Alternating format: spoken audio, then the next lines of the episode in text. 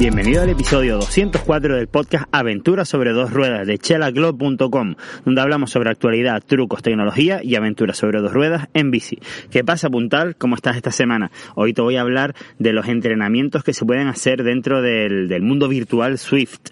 Y bueno, este temita sale un poco a raíz de que, bueno, no estoy con demasiado tiempo para entrenar. También ha venido una especie de ola de calor infernal por aquí, por las Islas Canarias, y todo eso se ha unido a, bueno, pues que me acordé de que existía el Swift y que existían una serie de, de entrenamientos.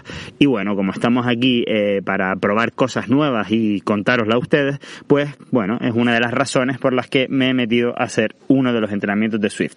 Antes de todo eso, eh, una de las razones por las que he empezado es como te decía, pues porque tenía poquito tiempo, eh, mucho trabajo, mucha ilusión en nuevos proyectos y bueno, al final hay que eh, seguir siendo constante con los entrenamientos para mantener un poco el punto de forma de cara a cuando lleguen los, los, retos deportivos que antes o después llegarán, ya tengo un par de ellos en mente que te iré contando más adelante. Entonces, bueno, como dije en un vídeo que justamente salió este miércoles pasado, estamos hablando ahora mismo de, julio, eh, de julio de 2021, porque ya se sabe que esto lo puedes escuchar muchos años en adelante, pues eh, eh, te doy unos cuantos consejitos sobre cómo entrenar cuando no tienes tiempo y uno de ellos era el hecho de entrenar con el rodillo. Podía ser obviamente un rodillo pues como siete rulos, el más barato de todos, o ya si mm, muchísimo mejor si es un rodillo conectado y muchísimo mejor si ya es un, un rodillo smart de estos que incluso tienen potenciómetro y te va modificando digamos la dureza del mismo rodillo para eh, que los entrenamientos sean muchísimo más efectivos. Porque una de las cositas que tenemos que tener en cuenta a la hora de entrenar con poco tiempo es que la intensidad debe ser la adecuada y debe ser una intensidad mayor. No, no, es conveniente, digamos, pedalear eh, mirando para el techo con poca intensidad porque mm, de poco serviría. Entonces, eh, lo primero de todo, pues empecé a hacer algunos entrenos en rodillo con mis, con mis antiguas series que utilizaba yo, entrenamientos de serie en la época que competía en enduro o descenso, eh, o descenso siempre con algunas adaptaciones, pero claro, ¿cuál es el tema? que estas series estaban hechas, las tenía metidas en el, en el Garmin para hacer en, en la calle, eh, con la bicicleta fuera y sin potenciómetro. Entonces, claro, el nivel de la dureza de las series, pues yo se lo daba eh, jugando con los cambios en la bicicleta, lo cual, esto con un rodillo, por ejemplo, de rulo, si no tiene resistencia, pues va a ser muy complicado, o cambiando de, lugar a la hora de hacer las series, es decir, haciendo eh, subidas.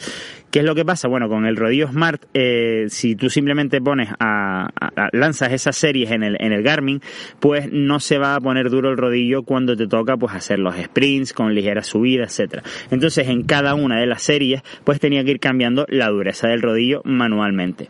Esto se puede modificar desde el propio Garmin Connect en el ordenador, pues podrías currarte un poco eh, la dureza de lo que sería el, el Garmin y el rodillo mm, para que se pongan de manera automática en cada una de la serie. ¿Cuál es el tema? Que para, hacer, para tú hacer esto debes controlar exactamente en qué zona te encuentras, porque cuando estamos haciendo series lo que hacemos cuando es un sprint súper fuerte, pues estamos en zona 5. Cuando es un eh, sprint con descansos intermedios y tienes que estar en zona 3, zona 3 estamos hablando del tema de los latidos del corazón, ¿vale? El esfuerzo que está haciendo nuestro cuerpo y a lo mejor cuando estamos en zona 3 o en zona 2, pues es más de recuperación. Entonces se van haciendo estos intervalos diferenciados para descansar entre cada una de las series.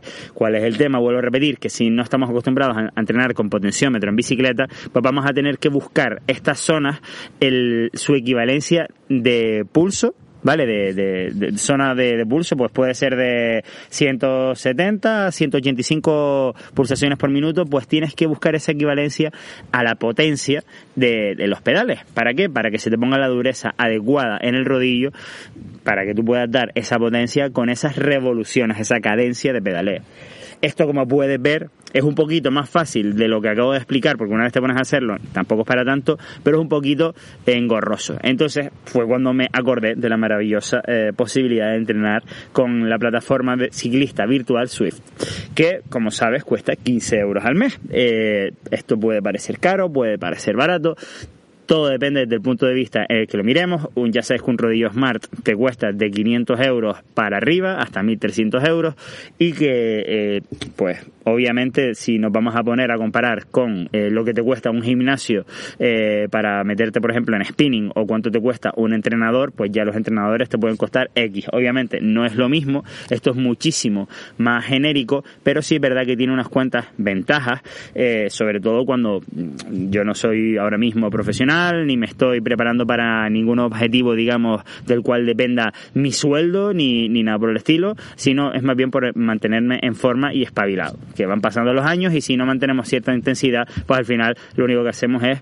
eh, debilitarnos, entre comillas. Entonces, lo primero que hace, em, que, nos va a pedir el Swift cuando empezamos el entrenamiento es que el, primero de los entrenamientos en sí no es un entrenamiento, sino viene a ser un test, en el cual él va a ir eh, poniéndote a prueba la, tus zonas de esfuerzo, digamos, porque esto lo tienes que hacer con el pulsómetro puesto y con un rodillo smart, ¿vale? Entonces, te va diciendo que vayas cambiando la cadencia, se va poniendo cada vez más duro el rodillo, hasta llegar a un punto que te pone, pues no sé si son cerca de 400 y te pide que eh, le mandes el, todo lo que puedas hasta que estés reventado. Básicamente es un test de lo que se llama FTP, que es pues por, saber las zonas, el umbral tu umbral de lactato, las zonas en las que te mueves, etcétera. Entonces, una vez hemos hecho esta sesión que es corta pero intensa, no, yo no contaría esta sesión como un entrenamiento, sino más bien para que el, el propio Swift regule tu capacidad de esfuerzo y te haga el entrenamiento en base a eso. Esto es, mm, como te digo, muy importante, dar tu máximo porque si te, como sabes que es un test, si lo terminas haciendo muy flojito, pues después los entrenamientos en los que se basan, este, mm, que utilizan este test para hacer el planning, pues esos van a ser demasiado flojos y al contrario, si te has pasado, bueno, pues eh, van a ser más duros. También por otro lado, otra cosita que hay que tener muy, muy bien en cuenta es el, el poner la estatura y el peso correcto en el Swift. Y el peso en particular yo lo cambiaría una vez a la semana, porque si nos vamos a tomar en serio el entrenamiento y nos vamos a cuidar la alimentación, pues puede que bajemos de peso, subamos de peso, etcétera. Y esto en el Swift, en el ciclismo virtual, es súper importante porque si no, mm, si pones un peso demasiado bajo, pues eh, va a descompensar el, tema del esfuerzo de los entrenamientos. Y ya te digo que, por ejemplo, hoy hice uno que en total era una hora y media en el rodillo, lo cual, bueno, no es muy divertido, y la verdad es que cansa, porque una de las cosas que me he dado cuenta es que eh, cada uno de los entrenamientos, como él te ha hecho esa medida de, de, de forma física, te va a reventar siempre. O sea, aunque tú veas que te. porque vas viendo los colores, digamos, de, la, de las gráficas de lo que viene en el entrenamiento, aunque tú veas que son gráficas azules o verdes, que se supone que son series de menor intensidad, pues él lo va a hacer de tal manera, ya sea pues con una cadencia muy baja para que, eh, digamos, te cueste bastante mover, mover las piernas, o al revés, o cadencias muy altas. Vamos, básicamente lo que te quiero decir es que tiene muchísimos cambios de, de ritmo, tiene muchísimos cambios de es decir, de dureza a la hora de hacer este entrenamiento y la realidad es que yo, bueno, pues me encuentro, me encuentro cansado, por ejemplo, después del entrenamiento que hice hoy. Eh, de hecho, hasta me bajé un botellín entero de agua de 750 mililitros, que ya te digo que eso me lo bajo yo en cuatro horas, normalmente cuando voy a la bici de enduro. Entonces, como te digo, eh, es bastante demandante, porque él lo que intenta es agotarte prácticamente para que sea lo más efectivo posible, porque es como si tuvieses el entrenador eh, dentro de, de, tus piernas y sabe cuando estás haciendo el gondul, cuando no lo estás, si estás cansado, si no lo estás, etcétera. Una de las cosas interesantes de esto es que si ese día, por ejemplo, te encuentras mal, pues perfectamente puedes bajar eh, por puntos porcentuales la dificultad de dicho entrenamiento. Por lo tanto, eh, podremos modular un poquito quizás la dureza del entrenamiento del día. Y bueno, esto es muy interesante para cuando nos notamos reventados. Eh, obviamente nos vamos a ir acostumbrando a este tipo de entrenos. No es lo mismo eh, hacer series, eh, como te digo, en, la naturaleza, en, la carretera, de verdad. Porque cuando vamos al máximo, o sea, la sensación es un poco diferente. Sin embargo, sí que consigue el, el, bicho este cansarnos de verdad, como te digo. Entonces, bueno, llevo ya tres entrenos. El entrenamiento, si no me equivoco, es de un mes. Y también esto es otra cosa que te quería comentar. Que hay que que tener en cuenta que, por ejemplo, hay muchos planes diferentes. Se supone que algunos son, eh, eh, los dividen en distintos niveles, ¿no? Nivel fácil, intermedio, duro, súper duro. Este, si no me equivoco, es de nivel intermedio.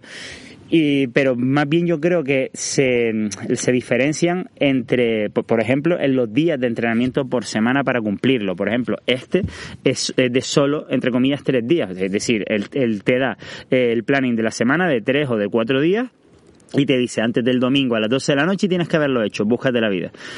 ¿Cuál es el tema? Que mm, si los haces los tres seguidos, lunes, martes y miércoles, yo sinceramente creo que mm, vas a estar reventado en el, en el del miércoles, pero por otro lado, si haces como yo, que montan bici seis días a la semana, siempre que no hay ningún problema o, ninguna historia, pues al final eh, los otros entrenamientos de entre medio hacen que tú no descanses. Entonces, a lo mejor el, el propio sistema se piensa que tú te has pasado el día anterior descansando y de repente has salido tres horas con la bicicleta. Por lo tanto, pues esto es algo que, que todavía no no sé responderte si a lo mejor tendría más sentido poner entrenamientos, si vas a entrenar seis días a la semana, pues que los seis días sean el Swift para que él te mida hasta la última pedalada y cuando tenga que aflojar la dureza, pues la afloje automáticamente, o no, o todo lo contrario, porque también te digo que entrenar seis días a la semana en rodillo, pues puedes, puedes acabar odiando la bicicleta. Entonces, bueno, yo por lo menos he elegido variar un poco y, pues eso, más que nada por, por probar y ver si de verdad estos entrenamientos con, con ese entrenamiento del Swift pues, hacen que saque el máximo de mí y no haga el gandul. Por ahora, los puntos de entrenamiento que me aparecen, los epoch que aparecen en el Garmin, pues la verdad que están bastante bien para hacer una semana, eh, digamos que yo no estoy en forma ahora mismo y estoy, digamos, recuperando la forma.